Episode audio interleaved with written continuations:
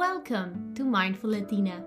My name is Carla Carolina Watson. I'm a life coach, hypnotherapist, NLP practitioner, EFT practitioner, yoga teacher, and dog mom. um, if this is the first time you're listening to my voice, thank you so much for being here for the first time. It's a pleasure to have you here. And if this is not your first time listening to my voice or being in this podcast. Thank you so much for being back. It means so, so much your support. Um, today's episode is going to be really, really good, I hope. So tune in and enjoy. Thank you for being here.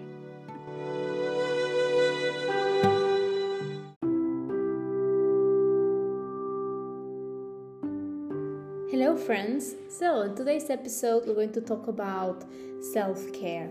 Last week, in an Instagram post, I shared a, a reel um, talking about what self care is commonly known as, and also how other things are also self care. And, and, especially, and, and, I'm speaking from a very specific point of view. Um, as a as a as a new mom, uh, as a pregnant person, um, I have found that certain things also feel like self care.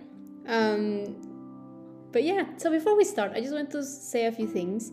First of all, is that I am in a different room recording this episode. I'm in a much bigger room and it feels echoey um, as I am listening to myself because when I record these episodes, I can listen to myself. Um, and also, uh, so that's that's why the sound might be a little bit different than the other episodes. Um, the other thing is that Manuel is in this room and he uh, he we have wood, a wooden floor here, so he might do some noises, some like click click click noises if he decides to walk around. Um, I apologize for that, and I hope you can ignore that if you if we face that. Um, but yeah, self care. Um, we, we see a lot of self care ideas or like challenges or tips on social media, and usually self care is depicted as this thing where we don't know we have a bath or put our makeup on or um, have a nap. Um, and all those are valid valid options for self care um, and and sure, self care feels good, Help us nourish the body, the soul, the heart, um, our minds. Um, but it's it's it's really uh, one of the the main pillars of of well being, uh, self care. If you're not looking after yourself, if, you, if we don't learn how to self manage and and care for for us, how are we going to do everything else. Like if you if you are someone that looks after other people um, like a teacher like a parent um, like someone that looks after elderly people um, or people with special needs um, you need to fill your cup too. I i started watching the the bake off this this year's bake bake great great british bake off um, when i first arrived to england um, my husband and I uh, used to watch it, um, and it's such a such a wholesome show. Um, everyone is just happy to be there, and it's it's a competition, but it feels like a friendly competition, no drama. And it's, it's quite like a very soothing thing to watch. It's uplifting and yeah, it's just oh, very very nice. If you're not familiar with it, with the Great British Bake Off, I suggest you go ahead and watch it. Um, this year it's very fun. Um, the, my favorite participant this year, well, one of my favorite. I have three favorites, um, but one of my favorites. Um, his name is Sandro. Um, I believe that's how you pronounce it. I'm sorry if it's not. Um, anyway, Sandro, he um, he is a very fit person like he looks physically fit and strong um, and he makes the most beautiful bakes cakes, cookies, things. Um, he's so good, like, and and his personality is so charming. I started following on Instagram. He's so funny, and he posts a lot of recipes and shares a little bit about his his job. Um, so his job, he he he's, he looks after kids, and especially kids uh, with autism. And part of the things he does with his kids, the kids he looks after, um, not saying it's his biological kids, maybe not. It's just his work, um, to my understanding. But anyway, what he does is he teaches them like fundamentals of baking, um, and and he sees the impact of, of this activity not only for, for the kids but also for, for the parents of the kids and the people that you know the family of the kids. Um, and um, obviously he has a big big passion for baking. I mean the people that go in this show the great british bake off it's people that really love baking. It's in it's in their blood. Um, it's it's it's their it's their passion. And it, when I'm thinking about self care and thinking about, you know, sharing this new journey of self care with this new chapter in my life, I think about uh, Sandro and, and, and his job, his job looking after other people, his hobby. Um, you know, baking is, is, a, is a form of giving, but also give to himself um, and and and also how he balanced everything you know with his passion for fitness. Like i said he's really fit. He looks really like a really healthy uh, person. Um, and and just very well-rounded uh, uh, uh, uh, life. You know giving giving to others um, finding space to share the giving um, baking and then spaces for him to to to to fill his cup to to feel strong in and out um, through fitness i suppose.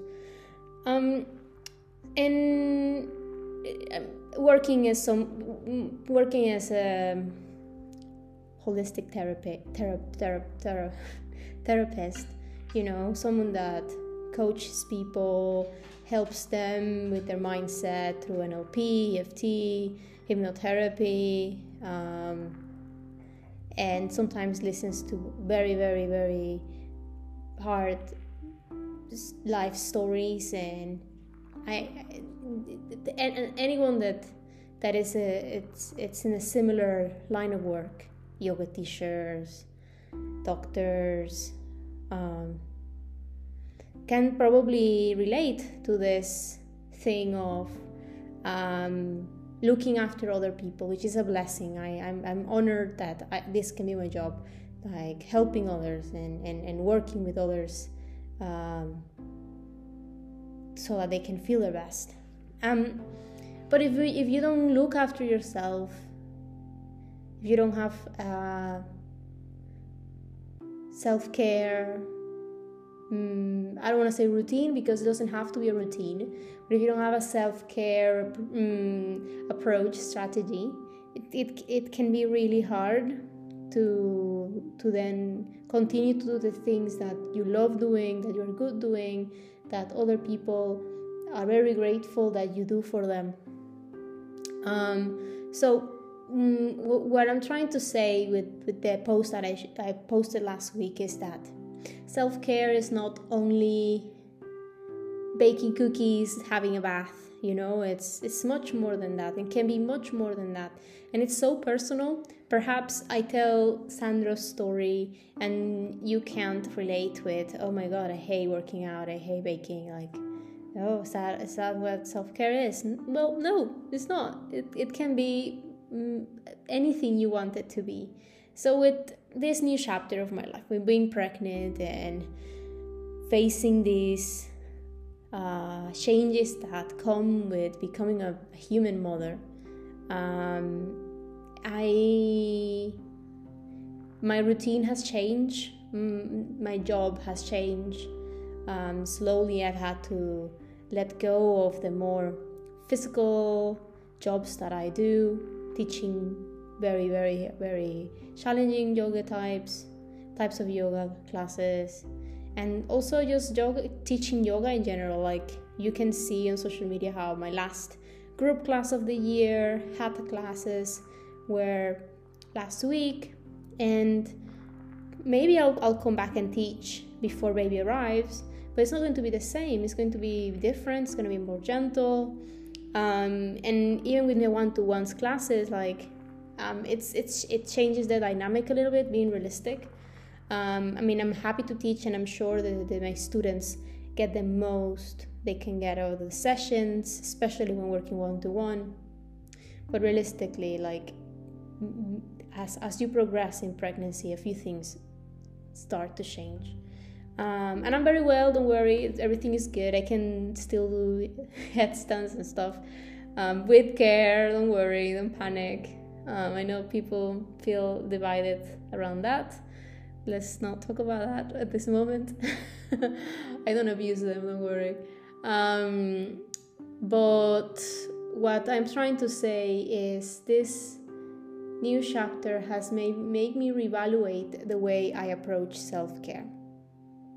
Sure, I still stretch, I still journal, I still those do those things that are more um, commonly known as self care, but you know, I also work with other professionals, uh, other, alternative therapists. I, I am more aware of my boundaries, energetic boundaries with, with people, um, people I love, people that I love, friends, like people I consider my friends. I I am aware that I've slowly like stepped back a little bit just because honestly, the energy the relationship gives me doesn't fit what energy I need at this moment, and I need to honor that boundary that I've set for myself. Um, also, just napping, like resting, but proper rest, you know, like um, I'm very blessed that I can have a nap in the middle of the day some days um, not every day but you know. And also that i can explore new things that i can try not as a full-time hobby but some like i'm exploring swimming at the moment. Um, i'm enjoying it. Um, i'm exploring mm, more functional training more weight training. Um, i've downloaded this app brilliant app for moms. It's called move your bump I, I did the trial for three days thinking I'm just gonna try three days and then like move to another app. I'm like, no, no, no, I love it. I'm gonna keep going it. I can see how it's gonna help me through my next months in pregnancy, but also postpartum. Also with um, with the pregnancy, with the hormones, with feeling a little bit alien to my body and, and, and out of control of certain situations um, cleaning the house has helped me a lot. I mean, not that I didn't clean before, but now I'm even more on top of it. Um, maybe you're familiar with it, maybe not. But during during pregnancy, something happens to your brain, changes. It um, it it it it has some physical changes on the brain and structural changes because uh, your brain changes in a way that you can um, read faces better like being more in tune with the baby. And this is this is also that you can you know help the child survive um, especially in those early stages. And it doesn't only happen with the moms. I mean it's more dramatic in the mom brain but it, it's been proven that on dad's brain something happens as well. Like there is change in the brain of a person that becomes a parent and maybe other pregnant women though, like the baby brain situation it's real um, I've heard it gets worse on the third trimester. Um, Manuel, Manuel, it's okay. But it's okay, baby boy, baby boy. Oh, sorry, guys. Sorry, guys. as soon as I put start, he starts barking again. Anyway, I think he's good now. He's a good boy. Sorry, guys. Um, anyway, so um, what was I saying?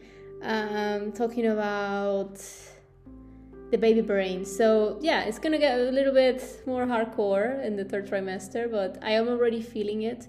I'm a very self-aware person, um, and what I found is that when I can have my surroundings more tidy, more more in order, it helps my brain as well um, to focus. Um, yeah. Anyway, so like those little things are really helping me, and it it feels like self care. Um, but and, and and you can probably read more stuff about the other things I found out that feel like self care on the reel I posted last week on Instagram. Um, but where I'm going to, the, to where I'm going with all these ramblings is that again potentially for you you can't relate to what I'm saying. Maybe you're not pregnant. Maybe you're not a mom. Um, maybe everything I've said is like nothing. Nothing what you say sounds like like self care to me, and that's okay. Mm, when when when I do a workshop on mental health awareness, I start by sharing this example. So health, what is health? What is to be healthy? And and I ask people around the room, what is to what what what does it mean to be healthy to you? And you hear a lot of answers. I've heard answers like yeah, being healthy means, you know, going to my CrossFit gym and working out five days a week and having a weekend where I can just let go of all the healthy stuff and party with my friends. That's health. And then on the week, I can go back into my training routine and my eating habits, whatever, like really clean eating, keto and stuff. Um, and that's fine. That's health for less people. And then other people might say, well, health for me is um, being able to walk all the stairs in my building because I live in the last floor and my apartment, my building doesn't have any elevator. So getting all the way up on one go without losing my breath, that's health. Um, someone else might say, well, health for me is having a seven hour sleep at night um, and feeling very energized in the next day. Um, someone else might say, Oh, health for me is eating really nutritious food, organic, blah, blah, blah, blah, blah.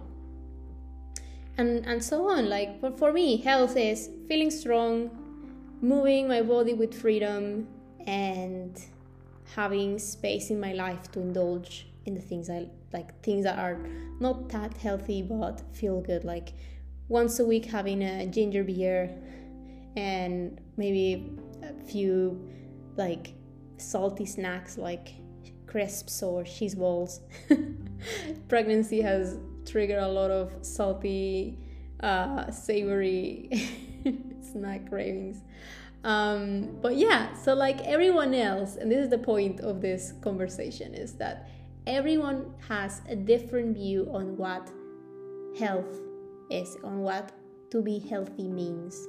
Um, if you ask an Olympian athlete, his their definition of health might be completely different than my grandma's definition of health.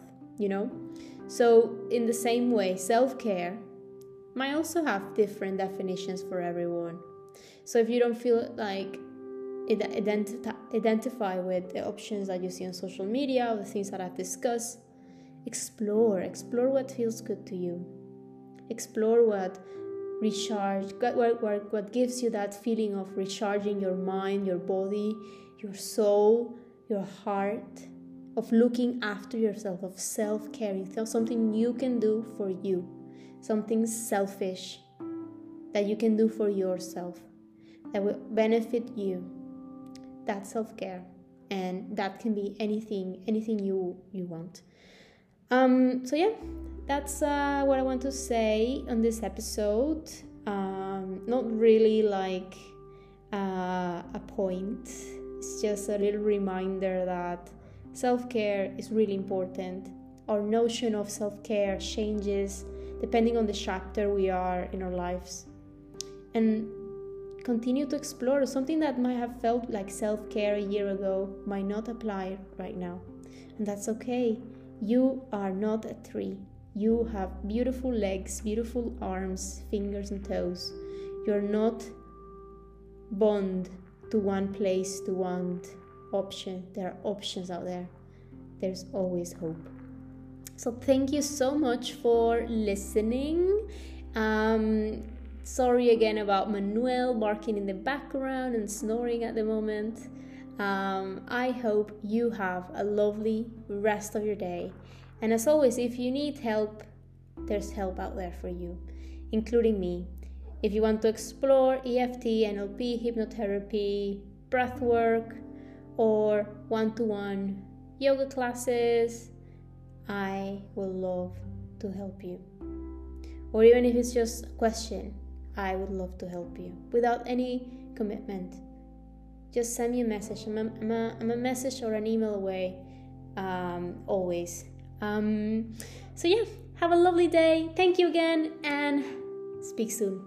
Bye.